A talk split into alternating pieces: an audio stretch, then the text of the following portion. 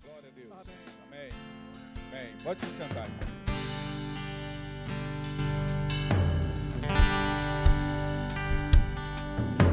Vamos a Judas, penúltimo livro da Bíblia. Você que trouxe sua Bíblia, queira, por gentileza, abri-la em Judas. Livro de Judas, nós estamos estudando esse livro já há três semanas, esta é a quarta semana, na qual estamos aprofundando a nossa consciência no Evangelho através da epístola de Judas. Esta que é uma epístola pequeníssima, 25 versículos, mas de uma riqueza tremenda. É um pequeno, grande livro, eu diria. Estamos falando sobre a batalha da fé. E eu disse que Judas tinha por intenção escrever acerca da salvação comum, ele fala isso aí no verso 3. Mas o seu coração sente a necessidade de escrever acerca da batalha da fé. E ele depois vai colocar as razões pelas quais o Espírito Santo o levou a mudar o tema do livro. Por que, que o Espírito Santo o leva por outro caminho? E nós vimos que nós devemos batalhar pela fé. Essa fé não é aquela fé que opera para a salvação, no sentido de, de termos recebido a uma única vez. Não, essa fé é o. A fé aqui é o corpo de crenças e, e princípios gerados pelo Espírito Santo através da pregação do Evangelho. O evangelho, quando pregado, ele gera princípios no coração. Ninguém pode dizer que tem fé e a sua vida permanecer a mesma. Ninguém pode dizer que tem fé e continuar fazendo as mesmas coisas, continuar segundo o seu coração. Uma fé que não gera uma, uma, um fundamento, a Bíblia diz isso lá em Hebreus: a fé é o firme fundamento. Uma fé sem fundamento é uma fé vazia. Não adianta as pessoas falarem, ah, eu tenho fé. É, eu, eu creio em Deus. Lá em Tiago, diz lá o texto o seguinte: Tu crês que há um só Deus? Fazes muito bem, até os demônios creem e estremecem. Portanto, falar que crê em Deus, falar que tem fé, todo mundo diz que tem fé. Qualquer ser humano abre a boca e diz: Não, tenho fé em Deus. O traficante diz isso antes de sair para executar dez. Ah, o camarada que, que acabou de, de, de destruir a vida do próximo ali na esquina, vai dizer que tem fé em Deus. É, portanto, de fato, até mesmo os próprios demônios creem e estremecem. Quando Judas fala, lá no verso 3, exorto-vos a batalhar pela fé, que uma vez foi dada aos santos, ele está dizendo o seguinte, gente, cuidado para que vocês, por conta de alguns que se introduziram, no verso 4, de alguns que se introduziram no vosso meio, é, homens ímpios, por conta destes que estão disseminados, que estão camuflados no meio do povo de Deus, por conta destes que estão é, dissimuladamente é, espalhando heresias e minando a, a, a fé que uma vez foi gerada no coração de vocês, por causa destes, vocês devem batalhar por esta fé para que esta fé seja conservada em vosso coração. Esta é a razão pela qual Judas escreve esta epístola.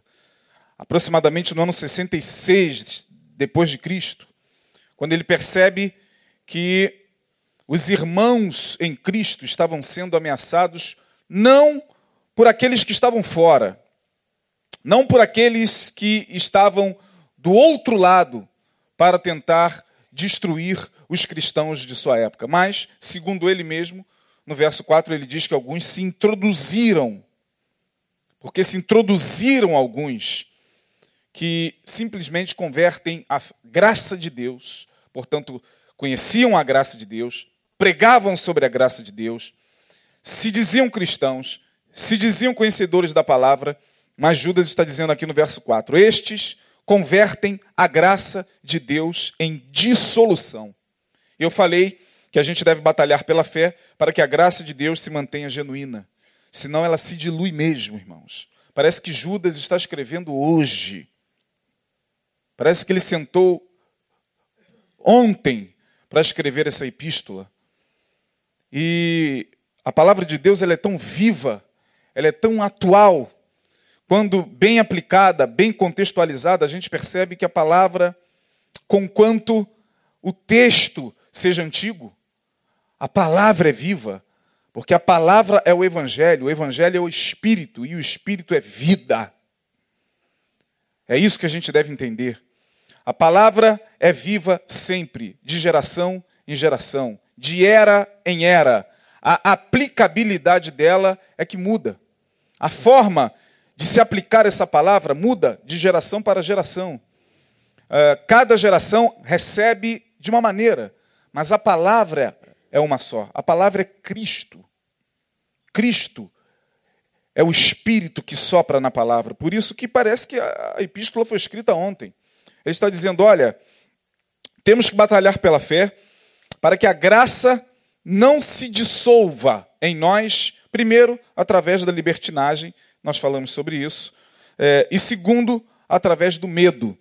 Quando a gente não banaliza a graça de Deus e acha que porque nós estamos na graça podemos fazer qualquer coisa, que Deus é um perfeito idiota, porque é assim que algumas pessoas pensam: Deus é um velho caduco de alguns bilhões de anos, portanto, seus neurônios não estão funcionando mais perfeitamente, ele já está cego, ele já está com Alzheimer.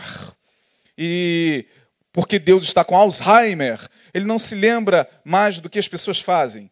Ele não consegue mais enxergar o que a humanidade faz. Ele não consegue mais enxergar o que a gente está fazendo. Então as pessoas vão brincando com Deus, vão levando uma vida dissoluta, dizendo-se cristãos. Eu estou falando de gente de dentro. Aliás, eu não, Judas.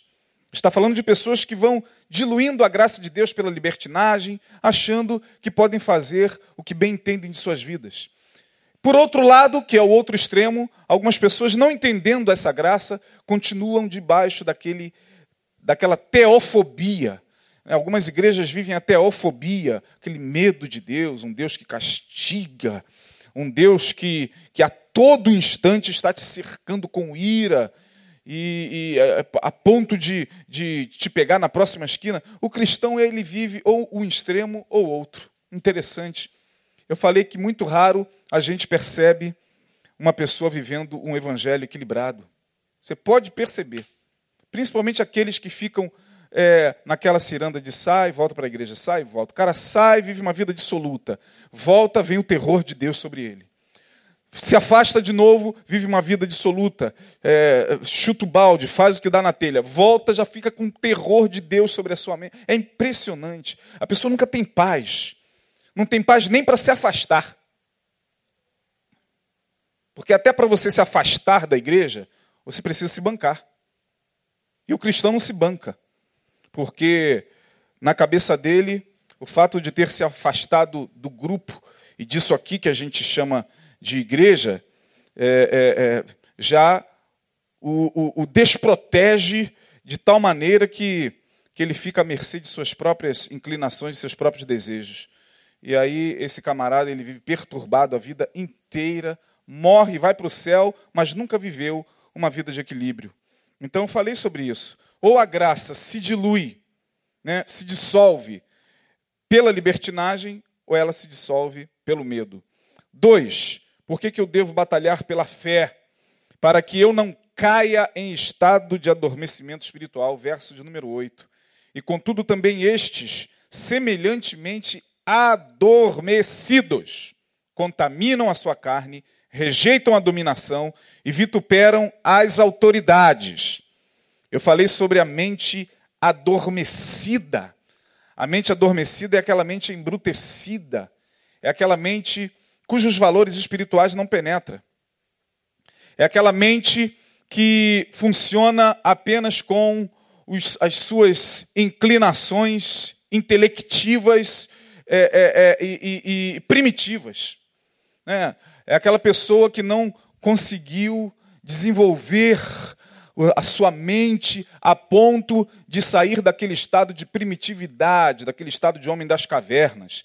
Tem pessoas com quem você se encontra hoje, elas estão de terno, com perfume é, é, importado, usando a melhor roupa, o melhor celular, andando no melhor carro, mas são verdadeiros homens das cavernas. Pisa no pé dele e você vai ver. Esbarra no carro dele e você vai ver o que acontece. Se automaticamente ele já não age como o australopiteco, lá de, de bilhões de anos atrás. Porque são pessoas cuja mente é adormecida. E a mente adormecida é a mente primitiva. É aquela mente que, que age através do desejo e da sobrevivência. O que é a mente primitiva? A mente primitiva é aquela que é regida justamente pelo sistema é, reptiliano. O sistema reptiliano fica aqui atrás da nossa nuca, né, que é ali responsável pelo sistema, é o é sistema límbico, né? Todo o sistema límbico do organismo é conduzido pelo sistema reptiliano, que formou-se primeiro no cérebro quando o homem foi criado, e que faz com que ele ou se defenda ou agrida. É, tem seres humanos iguaizinhos aos animais. Ou eles estão é, entregues aos seus desejos mais primitivos, quer sexuais, quer quaisquer desejos que lhes acometa, ou ele está brigando, ou ele está avançando no seu próximo como verdadeiros animais. Mentes animalizadas, mentes embrutecidas. Olha para a sociedade e vê se Judas está mentindo quando ele fala que estes, semelhantemente adormecidos, rejeitam a dominação, rejeitam a autoridade. É só você olhar, irmão. Um dia desse eu estava tava assistindo. É, aliás, todo dia nós estamos assistindo agora, virou moda é, dentro das instituições educacionais, alunos se trancarem dentro das salas para brigarem.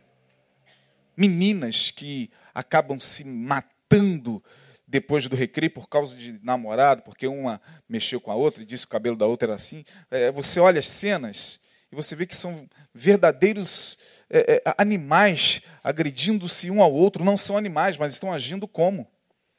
E o pior, a nossa sociedade está tão entenebrecida espiritualmente, que os que ficam à sua volta, naquele momento ali da, da agressividade, ficam filmando e não separam, porque estão se alimentando, e são piores do que os que estão agindo daquela maneira. Isso em qualquer lugar. Se a gente sair daqui, alguém estiver brigando ali na rua, você vai ver uma multidão de pessoas gravando com o celular para amanhã jogar na internet, algumas rindo, enquanto o outro está arrancando a orelha do outro, enquanto o outro está desfigurando o outro. Tem gente ali é, vendo aquela cena com o seu celular e rindo. Depois vai para casa, jantar. Pessoas cuja mente está adormecida. Por isso que Paulo vai dizer aos Efésios, pelo que diz a palavra, desperta o quê? Tu que Levanta-te dentre os mortos e Cristo te esclarecerá. E para que a gente possa acordar a mente espiritual só mediante o sopro do Espírito. Só aquele sopro que foi dado lá no Éden, naquele homem primitivo que estava deitado lá, chamado Adão, só aquele sopro divino nele, para tirá-lo daquele estado de adormecimento. Por que eu tenho que lutar e batalhar pela fé para que eu não caia em estado de adormecimento espiritual. Jesus falou que nos últimos tempos o amor de muitos o quê? Esfriaria. Ora, não precisa ser muito inteligente para raciocinar de maneira muito simples. Aonde falta amor, sobra psicopatia. O que é a psicopatia? A psicopatia nada mais é do que uma doença mental que faz com que a pessoa não tenha sentimentos de cuidado, de afeto, de carinho pelo outro. O psicopata ele mata como se ele estivesse matando uma barata. Ele destrói, ele atropela o próximo e depois vai sentar num bar e vai rir a noite toda. Ele, ele não tem sentimento. E nós estamos vivendo, segundo o prognóstico de Jesus, estamos vivendo já nesse tempo. Está sobrando psicopatia, está faltando amor, está sobrando, é, é, é, é, infelizmente, a frieza nos corações, está faltando solidariedade, está faltando o cuidado para com o próximo, a Vina no domingo, a pastora Vina, falou aqui no domingo sobre o movimento Bola na Rede, que vai gritar no dia 18 de maio, lá na Praia do Recreio, contra a prostituição infantil, que já é pacote lá na Europa para os jogos que estarão acontecendo aqui no Rio de Janeiro.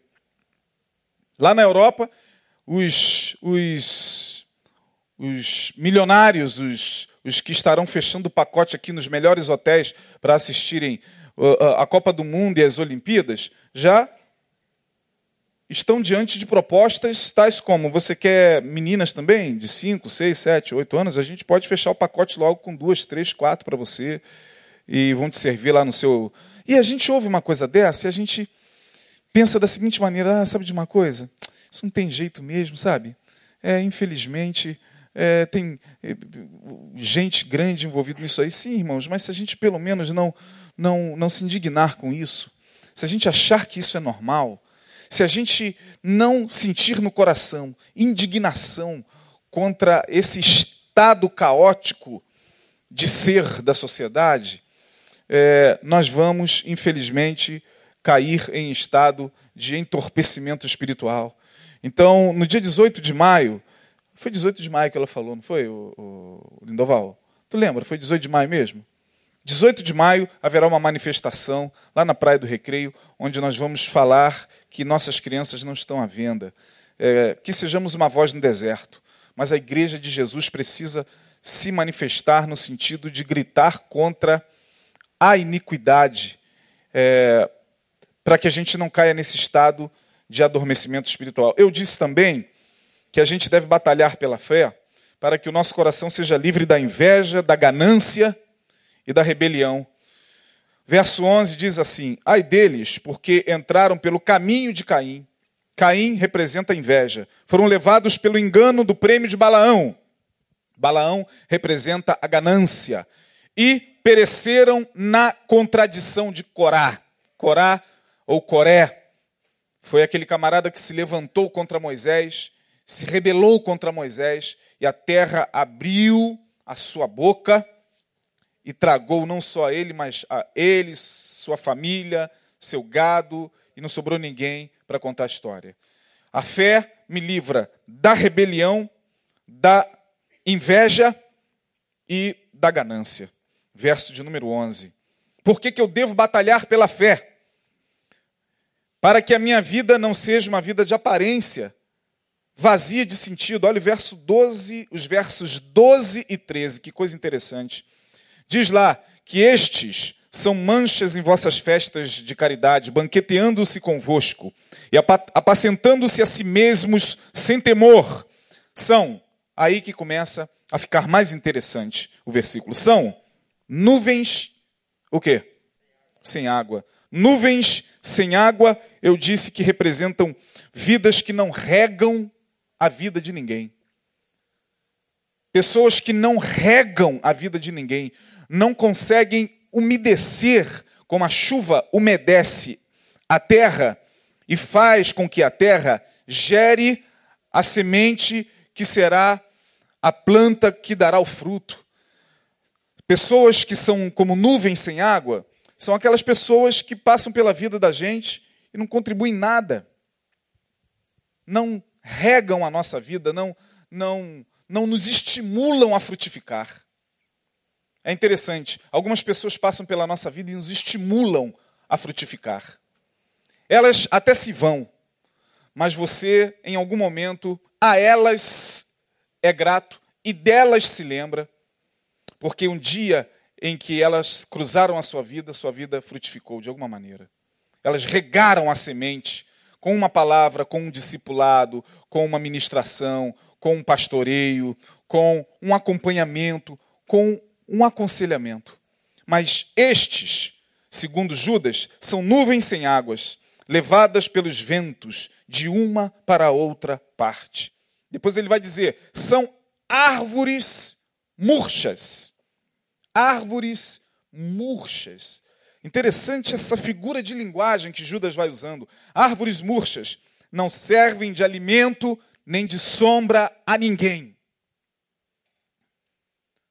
Pessoas que são como árvores murchas são pessoas que não servem de alimento nem de sombra a ninguém. E nós que nos dizemos cristãos, nós que nos dizemos seguidores de Deus, devemos ser como árvores, sim. Segundo o Salmo de número 1, bem-aventurado o varão que não anda segundo o conselho dos ímpios, nem se detém no caminho dos pecadores, nem se assenta na roda dos escarnecedores. Antes tem o seu prazer na lei de Deus, e na sua lei medita de dia e de noite, porque eles serão como árvores plantadas junto aos ribeiros de águas, e que dá seu fruto na estação própria. É interessante que árvore é uma metáfora para o ser humano em toda a Bíblia.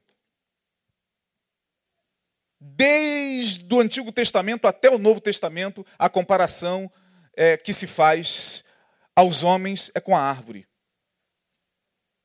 Jesus usou muito esse recurso de linguagem. Jesus fala que nós, pelos frutos, seremos conhecidos como as árvores. Não pode de uma videira brotar o quê? Abrolhos, cardos. A comparação que a Bíblia faz com a gente é sempre em relação à árvore. E tem gente que, infelizmente, vem a este mundo como árvores murchas e que simulam uma fé, simulam uma conversão, simulam uma religiosidade, e é só religiosidade mesmo, é só aparência de religioso, é só fala de religioso, acusação de religioso, apontar de dedos de um religioso, mas ele não serve de sombra e nem consegue alimentar a vida de ninguém. Infelizmente, árvores murchas, infrutíferas, diz o texto, duas vezes mortas, desarraigadas. É duro o versículo. Ondas impetuosas do mar, verso 13. Ondas impetuosas do mar. Eu disse que ondas impetuosas do mar tem a ver com barulho. Olha, essa semana toda a costa aqui do Rio de Janeiro estava em ressaca. Devido à aproximação de, de uma frente fria, o mar está em ressaca. Na Zona Sul, me parece que aqui na Barra, no Recreio, o mar está exatamente assim, como, com ondas agitadas que só fazem barulho. É, quem mora próximo ao mar, em época de ressaca, lá no seu apartamento ouve o mar. E Judas está dizendo: essas pessoas são como ondas impetuosas do mar, ou seja, só fazem barulho. Fazer barulho é a arte do crente. O crente gosta de chamar atenção pelo barulho. O crente acha que consegue impressionar as pessoas do lado de fora pelo barulho que ele faz. Nós, quando nos convertemos, dependendo do ambiente onde nós nos convertemos, nós fomos ensinados a, a crer que uma pessoa que está cheia do poder de Deus, ela faz muito barulho. Ela tem que pregar fazendo barulho. Ela tem que falar barulho. Ela tem que gritar o tempo todo. Aí a gente olha e diz: Meu Deus, essa pessoa está cheia do Espírito Santo, olha quanto barulho ela faz. Será, irmão? Pode ser que sim. Tem muita gente que faz, eu disse isso na quarta-feira passada, um barulho muito ungido e muito santo. Mas eu não vejo Jesus fazendo muito barulho nos seus três anos e meio de ministério. Eu não vejo Jesus fazendo esse barulho todo. É, se você já passou pelos evangelhos, tente me mostrar um momento em que Jesus faz barulho para chamar a atenção para si.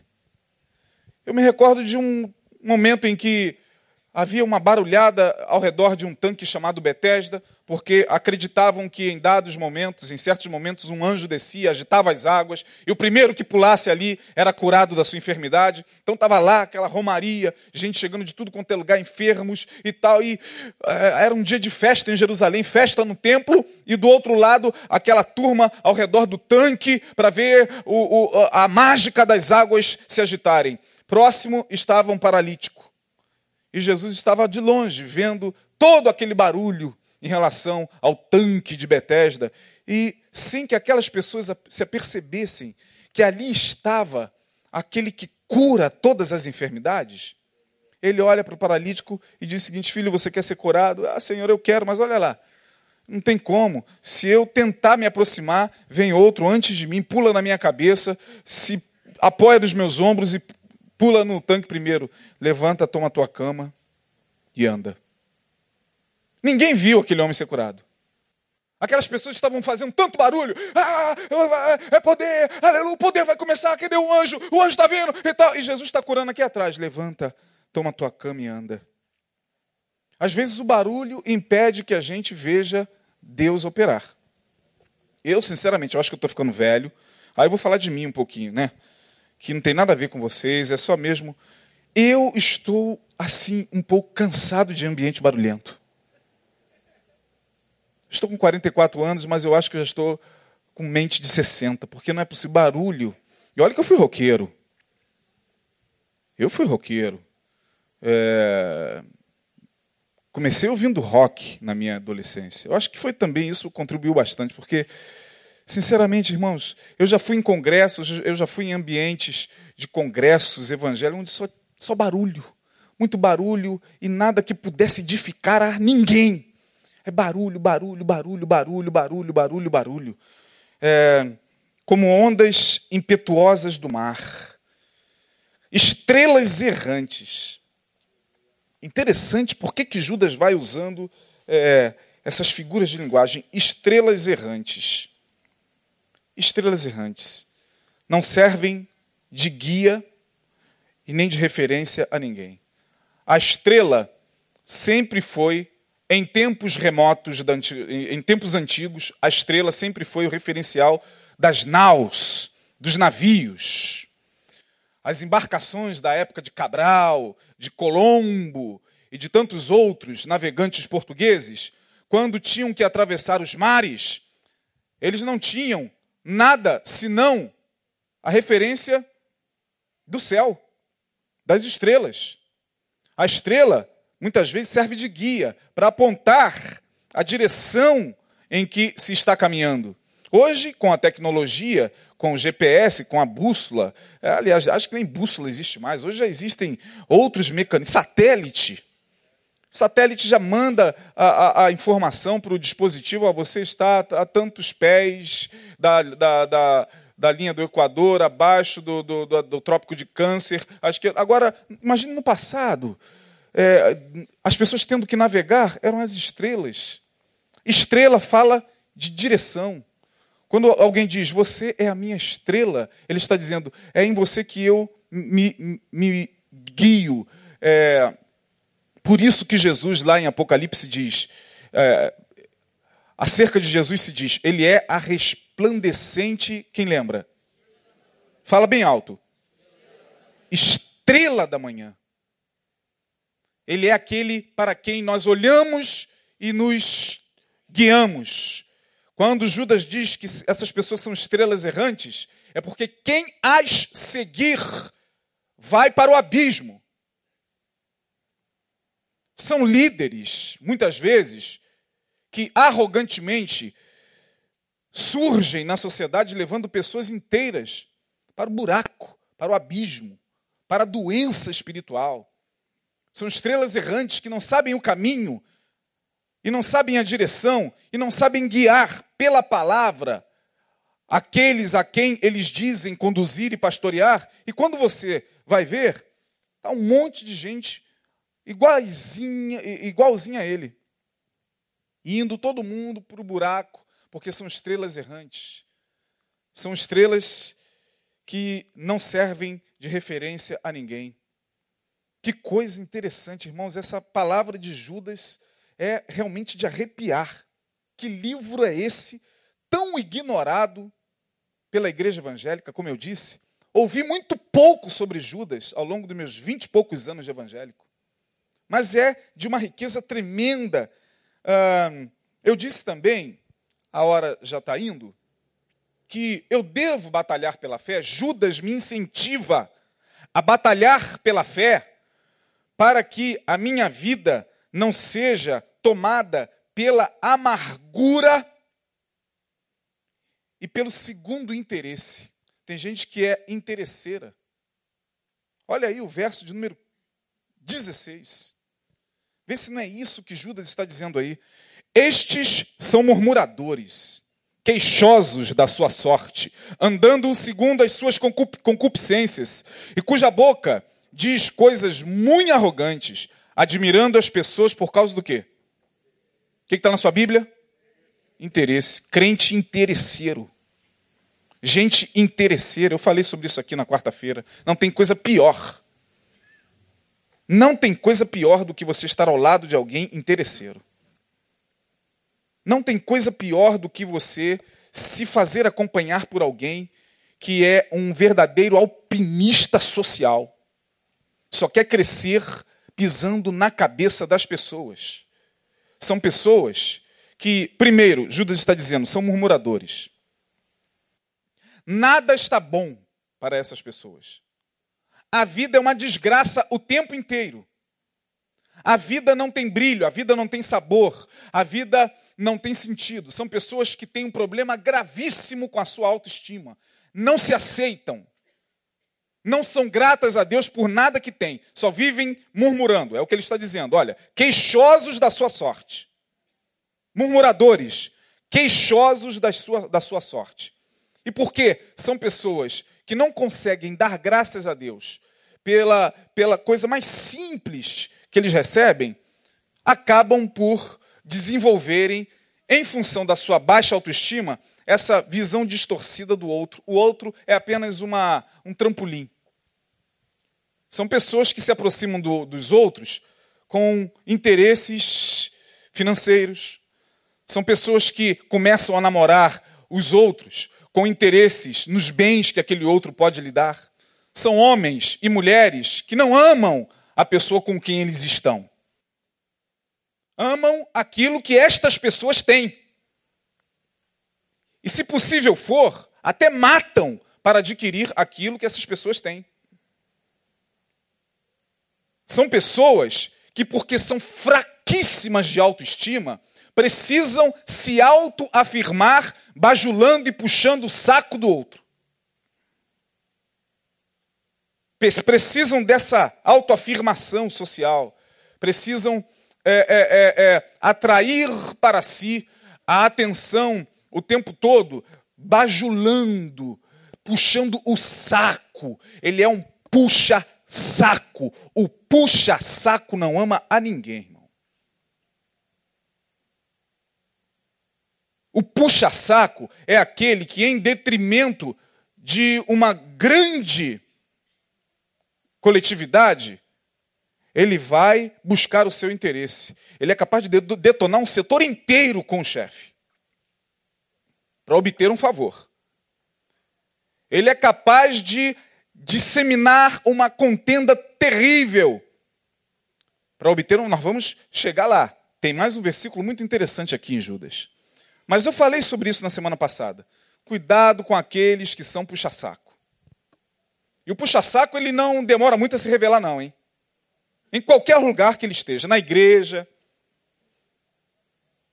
lá no seu trabalho, lá na sua faculdade, lá aonde quer que você esteja situado socialmente. O puxa-saco, ele vai mostrar logo que ele é puxa-saco. Ele não tem personalidade.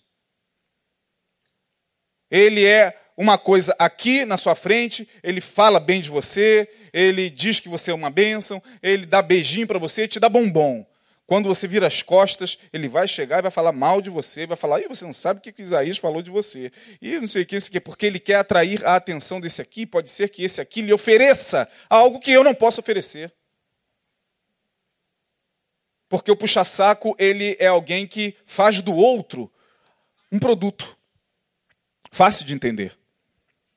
O puxa-saco, ele tem objetivos a alcançar na vida, mas ele nunca alcança esses objetivos através de seus próprios méritos. Ele nunca chega lá através do seu esforço, através do seu próprio carisma. Ele não consegue ver o seu próprio brilho. Ele não tem brilho próprio. Aliás, às vezes ele até tem.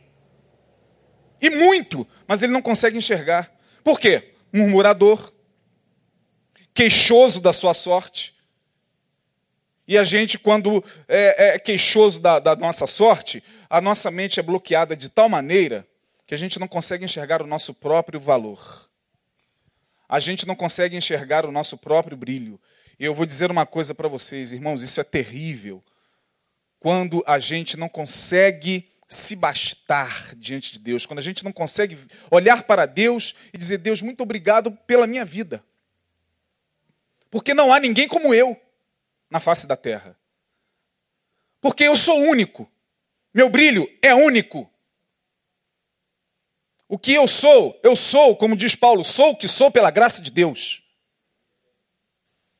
A gente não consegue, sabe por quê? Porque, infelizmente, é, não trabalhamos bem a nossa autoestima, irmãos. E temos que aprender a trabalhar bem a sua a, a, a, a autoestima, para que a gente não fique assim puxando saco. Não tem coisa pior do que dentro da igreja os puxa-sacos estão pululando.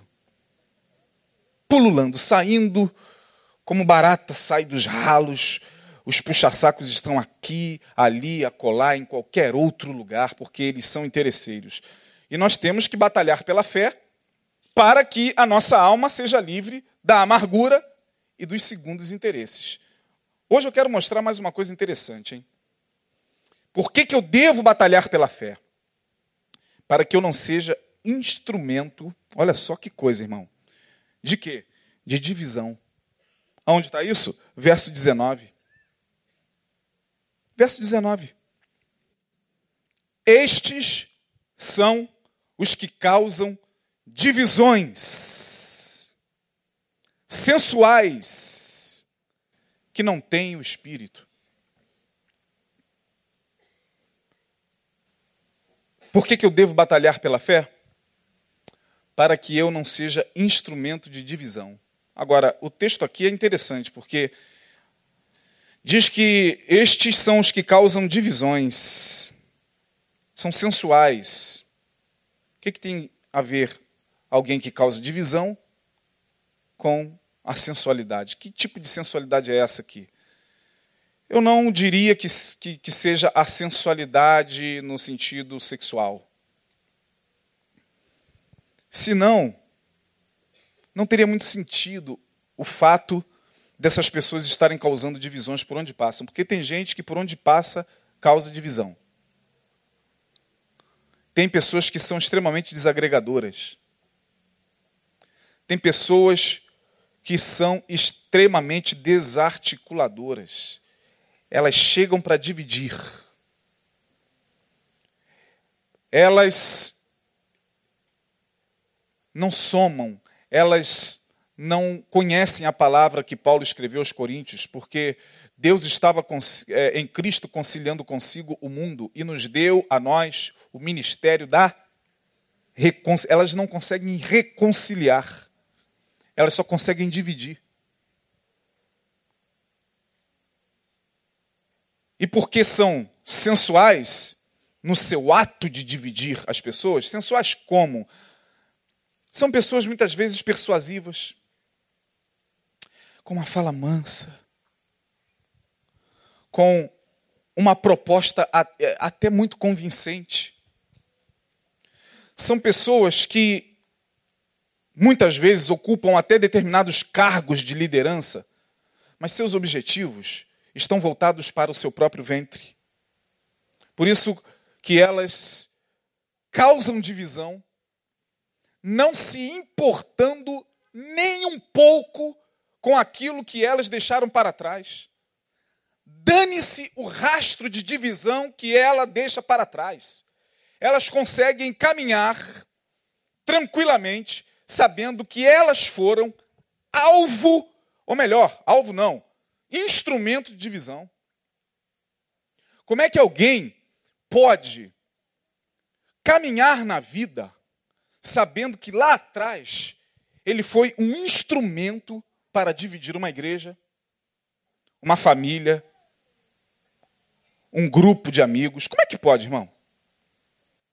Pode, porque Jesus falou que nos últimos tempos o amor de muitos, onde falta amor, sobra psicopatia. E a psicopatia, ela tem vários níveis. Quem é estudante de medicina na área de psiquiatria, de psiquiatria eu entendo um pouquinho, sabe que a psicopatia tem vários graus. Psicopata não é só aquele que assassinou 20 pessoas, não, não é só o serial killer. A gente acha que psicopata, oh meu Deus, o maníaco do parque, o, o, o maníaco da, da, da, rua escura. Não, a psicopatia, se você estudar é, é, a nível psiquiátrico, psicopatia é isso. É não ter sentimento em relação ao estrago que se faz na vida de uma pessoa. Portanto, uma pessoa que é instrumento de divisão, instrumento de desagregação, que por onde passou deixou uma, uma, um, um mal-estar, porque ele foi o pivô dessa divisão, e consegue chegar, oh, louvado seja o teu nome, e consegue pregar comunhão, para mim, foi tomado pela psicopatia. Porque não é possível que em algum momento o Espírito Santo não fale no coração desse indivíduo, ou eh, desse sujeito, seja ele homem ou mulher, filho, você causou uma divisão terrível. Volte e peça perdão. Procure pelo menos as pessoas a quem você afrontou. Procure as pessoas a quem você denigriu. E peça perdão e diga que, que você se equivocou. Diga que. E vou dizer mais, hein? Estas pessoas que causam divisões são tomadas por uma doença espiritual, mental, tão poderosa que elas vão passar para aqueles que estão ao seu redor, que foram usados por Deus para isso. Que foram instrumentos de Deus para dividir, para desagregar, para deixar o ambiente confuso, para deixar a família dilacerada, para deixar o, o, o casamento é, é, é, do outro destruído, para deixar a família do outro destruída. É, tem gente que ainda vai para alguns lugares e aí encontra lá um bando de loucos que já estão lá e que passaram também por outros lugares dividindo tudo. Aí os malucos se encontram, porque a loucura, segundo o doutor Sigmund Freud, a loucura encontra seu ponto de contato. Pode ter certeza, escreva isso, hein? Nunca vi uma frase tão fantástica. Não sei se foi Freud quem falou ou se foi seu, seu mestre. É, é, a loucura encontra seu ponto de contato. Então, vai para um ambiente desse religioso aí. Esse camarada que causou uma divisão, que passou por onde passou e dividiu. Ele não somou, ele não agregou, ele não abençoou, ele não reconciliou, ele não tem o ministério da reconciliação. O ministério dele é o da divisão. Aí vai para um ambiente desses, onde outras pessoas também foram instrumentos de visão, pronto, esse, esse... aí um profetiza para o outro, eis que foi eu mesmo que te usei, meu servo. Naquele lugar, o cara viu, foi Deus. Aleluia. Glória a Deus. O grande problema disso é que quem se aproxima desse indivíduo, desse sujeito, seja ele homem ou mulher, acaba absorvendo o seu, sua energia. Se você convive muito tempo com uma pessoa que por onde passa só causa divisão, você em algum momento vai acabar sendo influenciado e vai se tornar um agenciador de divisões por onde você passa. É simples o que eu estou falando aqui, irmão. Quando a gente fala de divisão, a gente está falando daquela divisão maléfica. Por que, pastor? Tem divisão não maléfica? Olha, algumas coisas se dividem na vida, alguns grupos se dividem na vida por questões ideológicas. Eu não estou falando das questões ideológicas. Eu não estou falando daquela pessoa que estava, por exemplo, num ambiente, e ela percebeu que aquele ambiente ali era um ambiente maluco, de morte, e saiu, e algumas pessoas foram atrás dela, porque também perceberam que estava num ambiente muito esquisito. E aí, não, não estou falando, eu estou falando daquele que causa divisões sensuais. Faz como Lúcifer, o mestre por excelência da divisão. Quando você abre em Ezequiel 28, você lê Ezequiel 28, você vai vendo ali uma alusão ao rei de Tiro, que figuradamente o texto entra é, é, de forma alusiva à queda de Lúcifer. Diz que na multiplicação dos teus comércios se encheu o teu interior de violência. Lúcifer, para, para, para conseguir derrubar a terça parte dos anjos que estavam com ele. Foi da noite para o dia, irmão. Ele começou aqui, ele começou ali, ele começou falando: Olha, cara, eu tenho uma proposta melhor para você. Hein? Deus não está com nada, hein? Ficar aqui é furado, hein? Ó, ou você me acompanha ou fica por aí. Ó, tem uma proposta boa para você. Olha, eu vou é, é, me engrandecer e estou afim de criar um reino. Tu está comigo? Fecha ou não fecha? Tem que ser agora. É sim ou não? É pegar ou largar. E alguns anjos, ó oh, Lúcifer, tu criarás um reino para ti? Um reino de glória, um reino de glória, esplendor, poder. Eu reinarei sobre príncipes, sobre reis da terra, sobre tronos.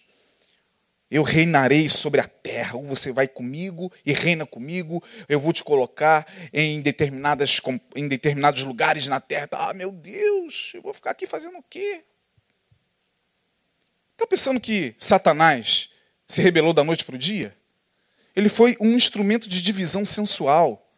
A divisão sensual é essa, que em nome de Jesus, com vozinha mansa, com, com pretexto de que, de que ah, é em nome do Senhor, vai desagregando, vai dividindo, vai deixando rastro por onde passa de, de, de inimizade. Tem gente que, quando entra em um ambiente, a inimizade chega junto, como uma entidade que acompanha.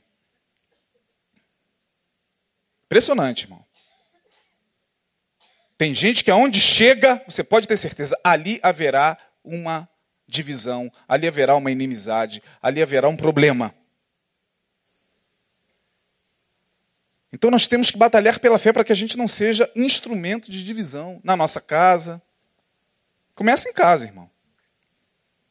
Que já é o ambiente que você precisa o tempo todo estar reconciliando tudo, reconciliando filhos, reconciliando é, parentes, reconciliando. Às vezes a coisa fica feia. É irmão querendo pegar irmão, é o avô querendo tacar o tamanco na cabeça do, do, do, do neto, é não sei o quê. E se nós não formos um, um, instrumentos de reconciliação, se nós não formos instrumentos da paz, meu irmão, estamos lascados.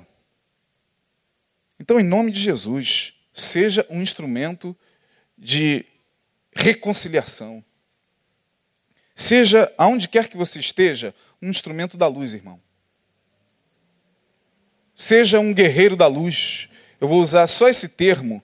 Não se escandalizem, por favor, por causa do termo, né, porque esse termo é muito cunhado por, por aquele escritor esotérico Paulo Coelho. Mas ele usa muito esse termo, guerreiro da luz. É, nós somos um guerreiro da luz porque nós conhecemos Jesus. E aí, dez minutos, dez minutos, eu termino o estudo hoje. A conclusão de tudo isso que nós vimos. Vamos fazer a nossa doxologia, né? Doxologia é a parte final de tudo aquilo que se ouviu. Por que, que eu devo batalhar pela fé?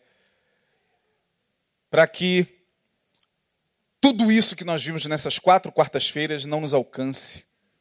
E aí, quando você fala, puxa vida, pastor, eu batalho pela fé, eu me mantenho firme, eu me mantenho seguro na palavra, e o que que nas regiões celestiais, qual, o que, é gerado em mim, qual é o fruto dessa minha batalha, porque todo mundo que batalha, batalha e é premiado. Paulo vai dizer, escrevendo aos Coríntios isso, ninguém que corre num estádio corre à toa. Estão todos correndo em busca de um objetivo. E Judas vai terminar o seu livro falando exatamente dos frutos da conquista desta batalha. Que coisa maravilhosa. Ele vai dizer o seguinte: o guerreiro da luz, que batalha pela fé, e que se mantém firme diante de todas estas propostas negativas, o guerreiro da luz, primeiro, alcança o fruto da edificação mútua Olha o verso 20, fechando a epístola. Exortação e doxologia final. Mas vós, amados, edificando-vos a vós mesmos sobre a vossa santíssima fé. Mas vós, amados, verso 20, parte A, edificando-vos a vós mesmos sobre a vossa, sobre a vossa santíssima fé. Qual é o primeiro fruto dessa conquista da fé? Edificação mútua. A igreja de Jesus se edifica. O guerreiro da luz, ele combate contra as trevas. Ele combate contra o mal, ele não combate contra outra denominação. Ele não combate contra outra religião. Ele não está aqui nesse mundo para mostrar que ele é melhor do que o espírita, do que ele é melhor do que o católico, que ele é melhor do que o umbandista, que ele é melhor... Não, o guerreiro da luz não batalha contra instituições, batalha contra o mal. E o resultado disso? Edificação mútua. Quem é de Jesus, quem é da igreja de Jesus, se edifica um ao outro, esteja essa pessoa aonde estiver no planeta. Edificação mútua é o primeiro fruto dessa conquista. O segundo fruto ainda está no versículo de número 20. Oração, vida de oração. Olha aí no verso, no verso 20, no finalzinho, orando no Espírito Santo. Vida de oração não é aquela vida onde você estabelece um relógio de oração. O relógio de oração é uma bênção. 2% cumpre aquilo ali. Vamos fazer um relógio de oração. Vamos orar meia-noite. Aí você ora uma hora. Aí você ora duas. Eu oro três. Eu oro quatro. Eu oro cinco. Quando dá, passou a tua hora. Ai, meu Deus do céu. Passou minha hora, Jesus. Perdoa. Agora, um pai igual o remédio que se toma de 12 em 12 horas. É, como é que se dá o nome? Antibiótico. Tem, relógio de oração funciona igual antibiótico. Passou do horário você fica pesado. Ai, meu Deus. Meu horário era cinco horas. Que horas tem? Seis horas? Já tem gente orando nesse horário. Agora só amanhã, cinco horas. Vida de oração é uma vida de constante comunhão com o Espírito Santo. Esteja você fazendo o que for, irmão. Está no ônibus, está orando em espírito. Está dando aula, está orando em espírito. Está dirigindo, está orando em espírito. Está lendo, está fazendo o que for, está orando em espírito. Está conversando, está fechando um negócio, está fechando uma venda, está orando em espírito orando no Espírito Santo. É o próprio Espírito Santo em você te levando a, a essa comunhão. E é claro, orar, dobrar o joelho, fechar os olhos, é uma coisa maravilhosa. Mas, cá para nós, pouca gente consegue orar assim. Infelizmente. É, é triste, é triste. Mas a oração não é só essa oração, de fechar os olhos, em determinado horário, antes de dormir, antes da refeição. Não é aquela oração rítmica, dogmática, ritualística. Não, é constante. É constante. Não adianta nada a gente ficar fazendo um relógio de oração para depois sair no braço lá fora, para mandar a mulher para aquele lugar depois, para brigar dentro do ônibus. Pra... Não adianta nada, é orando no espírito o tempo todo, porque os dias são maus. Estou indo no mercado, estou na feira, estou orando em espírito, irmão. E quando você está orando em espírito, mesmo com os olhos abertos, conversando, olá, tudo bem? Bom dia, vizinho. Tu está orando em espírito? Deus vai sensibilizando os teus sentidos para que você possa ver coisas que ninguém à sua volta está vendo. Isso acontece muito comigo, já deve ter acontecido com você também. Eu entro em determinados ambientes, irmãos, e eu não fico ali. Ou fico, dependendo do que está se formando no ambiente. Você tem que estar orando em espírito. Às vezes eu sento com a minha esposa em um determinado lugar, num determinado restaurante. Eu tenho que estar orando em espírito. Porque dependendo do que está se configurando à minha volta, e às vezes o que se configura à nossa volta já é um sinal para que você procure outro restaurante. Ah, há um clima de obsessão espiritual presente. Sai daqui, cara. Pode sobrar para você, sai daqui. Mas você tem que estar orando em espírito. Orando em espírito. Qual é o fruto dessa conquista da fé? Vida de oração. Outro fruto, verso 21, caridade conservada. Já que o amor de muitos vai se esfriar nesse tempo, o guerreiro da luz terá no seu coração a caridade, ou seja, o amor conservado. Olha o verso 21. Conservai a vós mesmos aonde? Na caridade de Deus. Ninguém mais quer amar ninguém, cada um por si. É o lema da sociedade hoje. Cada um por si. Como diz a letra lá do Titãs, uma letra antiga, cada um por si, Deus contra todos. É. É assim que a sociedade vive mesmo. Uma sociedade que cada um luta por si, cada um pensa em si, e Deus que se dane, e que vida espiritual é, é coisa nenhuma, e que só que o guerreiro da luz, ele conserva a caridade no coração. No meio desse mar de ódio e de psicopatia e de frieza e de maldade, o guerreiro da luz tem amor. Ele não vai se render à maldade. Ele pode até sofrer a maldade. Ele pode até sofrer as consequências da maldade. Mas ele não vai aderir à maldade. Aí eu sempre dou o exemplo de um grande guerreiro da luz. E tem gente que, quando ouve isso, fica chateada, manda e-mail no dia seguinte, diz que, pastor, a sua palavra estava maravilhosa até o senhor falar isso. Meu Deus, quando o senhor falou isso, matou a palavra. Mas eu sempre estou falando. Eu me lembro do grande guerreiro da luz chamado Mohandas Karamchand Gandhi, mais conhecido como Mahatma Gandhi. Mahatma era uma palavra em hindu que significa uma grande alma. Quando Gandhi marcha contra os ingleses que estavam lá esperando com cacetete, pronto para começar a espancar aquele grupo de indianos liderados por Gandhi, que estavam indo pegar o sal, porque o sal era um produto da economia indiana, na época do colonialismo inglês, quando a Inglaterra estava oprimindo a Índia, ele falou: Nós vamos pegar o sal, e os ingleses, dentro do, seu, do país é, é, indiano dizendo: vocês não vão passar aqui. Gandhi falou: nós vamos ter que passar. Mas antes ele falou: nós vamos passar por eles e nós vamos usar duas armas. As armas serão o Haimshah e o Satyagraha. Haimshah, nós não vamos devolver o mal com o mal. Eles vão nos bater e nós sequer vamos revidar. Satyagraha, nós não vamos sequer verbalizar o mal contra eles e nós não vamos sequer pensar o mal contra eles. Quem estiver disposto, venha comigo. A de uns 100, 30 estavam dispostos. Não, os 70 falou, não dá, para mim não dá. Olha, posso até não, devolver é, na mesma moeda, mas não pensar o mal, não falar o mal, não estou preparado não. Assim como, como muitos de nós, né? Ah, pastor, não estou preparado não. Olha, eu sou evangélico há muito tempo, mas esse negócio de perdoar o inimigo, Deus sabe. Ah, Deus entende. A gente não pode cobrar de uma pessoa aquilo que ela não pode dar, aquilo que seu nível ainda não alcançou, é verdade. E lá foi Gandhi. E aí, lá estavam os ingleses. Ah, se passar aqui, o pau vai comer, hein? Estou logo avisando, hein? Ele foi como um guerreiro da luz. Quando ele passa no meio dos ingleses, ganha primeira, um ganha a primeira pancada, cai.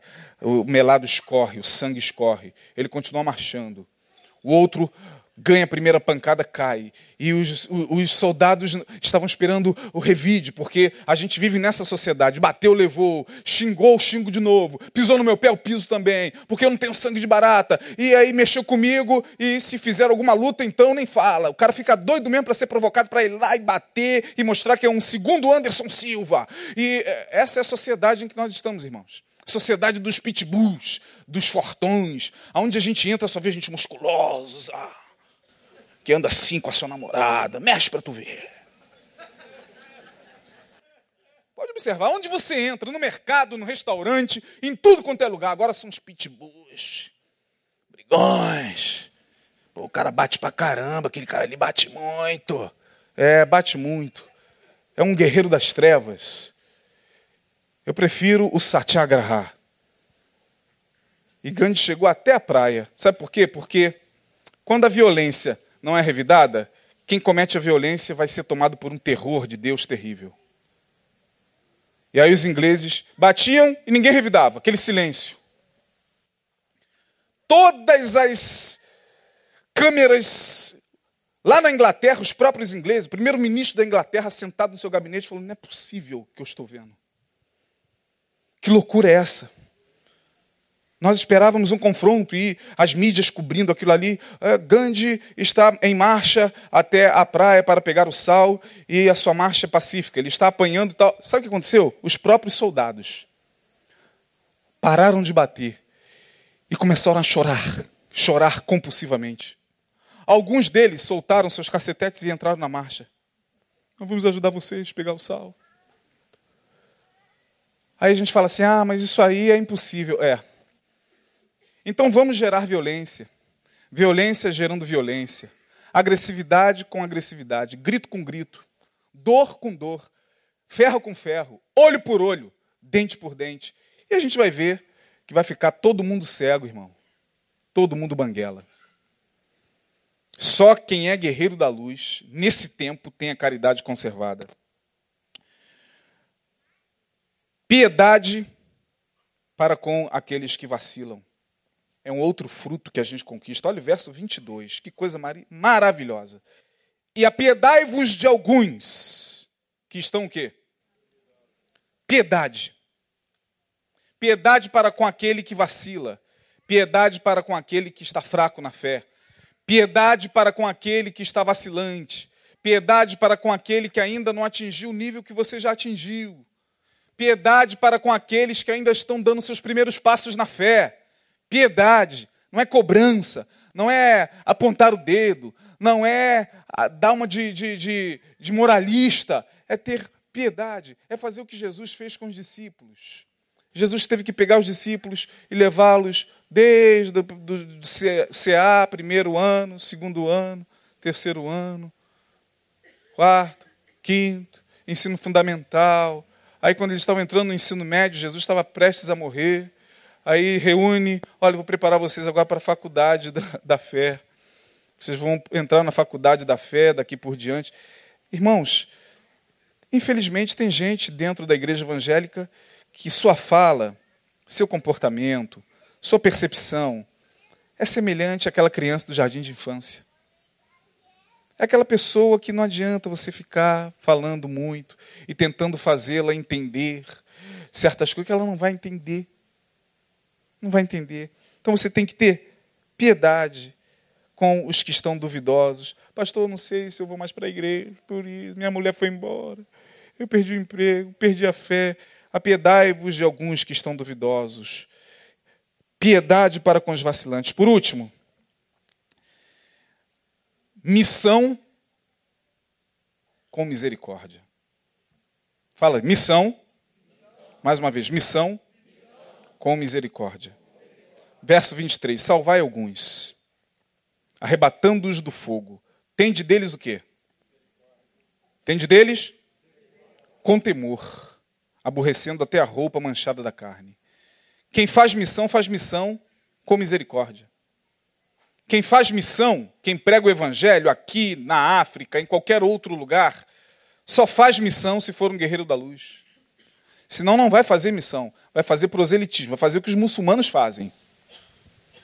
Ó oh, rapaz, ou tu entra para minha religião, ou a coisa vai ficar feia para você, hein?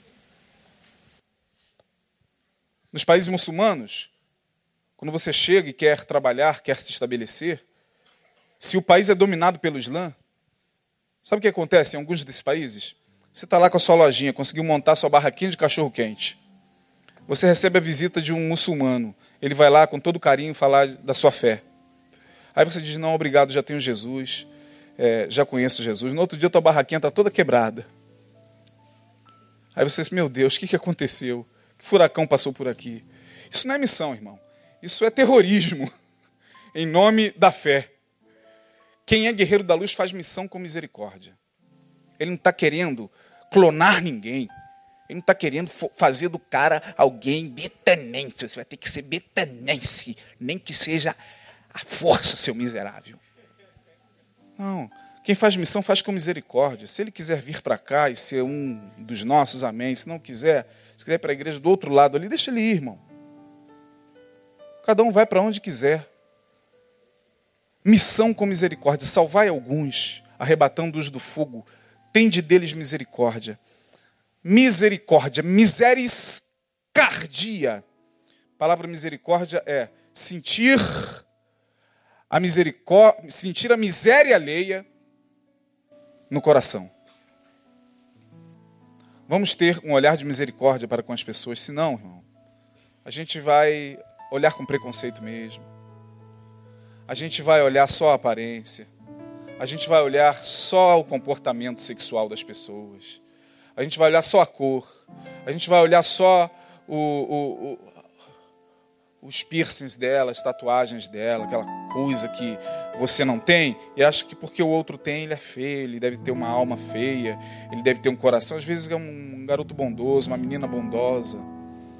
Só quem é guerreiro da luz consegue alcançar os frutos dessa batalha. Louvado seja Deus por esse livro de Judas, irmãos. Tinha que estar aqui esse livro. Tinha que estar aqui. Um livro pequeno, mas entrou no cânon bíblico para nos deixar esse ensinamento. Eu fecho essa palavra aqui, espero que os que acompanharam esse estudo aqui na internet entendam pelo menos a essência dele. E peça a Deus para ser um guerreiro da luz nesses dias. Amém? Deus abençoe. Fique de pé, vamos orar. Quatro minutinhos, passamos do horário. Domingo, culto, manhã, noite, pela misericórdia de Deus. Deseja aí um final de semana abençoado para o seu irmão. Que ele seja um guerreiro da luz. Que amanhã a vida continua. O tempo não para. A vida continua. Vamos orar. Pai, leva-nos em paz. Dá-nos a capacidade de a cada dia tornarmos-nos semelhantes ao Senhor. Dá-nos a capacidade de a cada dia adquirirmos uma, uma mente, como diz Paulo, igual à tua. Para que possamos falar como teu servo falou, com ousadia, nós temos a mente de Cristo. Para que possamos falar, ó Deus, com ousadia, nós temos o coração de Cristo. Para que possamos falar com ousadia, o Evangelho de Cristo vive em mim. E isso não tem a ver com perfeição humana tem a ver com consciência profunda daquilo que tu és e daquilo que nós queremos ser em ti. Ajuda-nos nesses dias maus, nesses dias, ó Deus, de tanta confusão, de tanto distanciamento do teu evangelho. Ajuda a cada um de nós a tornarmos-nos um guerreiro da luz todos os dias, onde quer que nós estejamos, com uma palavra com um sorriso, com um gesto de solidariedade, com um gesto pacífico, mesmo diante, ó Deus, da maldade, mesmo diante da intemperança, mesmo diante do ódio, mesmo diante da impaciência, mesmo diante, ó Deus, da, da, dos nervos à flor da pele, dá-nos capacidade como filhos da luz para superarmos em Cristo tais sentimentos para que sejamos instrumentos de reconciliação entre Deus e os homens. Para que por nós os homens sintam um bom cheiro de Cristo. Para que por nós os homens vejam a tua luz, não porque nós somos melhores e mais santos, mas porque Cristo habita em nós. Ajuda-nos no nome de Jesus. É uma tarefa, ó Deus, árdua. Essa batalha não é fácil mas teu Espírito está conosco, e nele somos mais do que vencedores. Neles, ó Deus, nós já vencemos pelo poder do nome de Jesus. Leva-nos guardados debaixo das tuas mãos e dá-nos um restante de semana na tua presença. É o que nós te pedimos desde já e te agradecemos. Amém e amém. Deus abençoe e guarde a todos.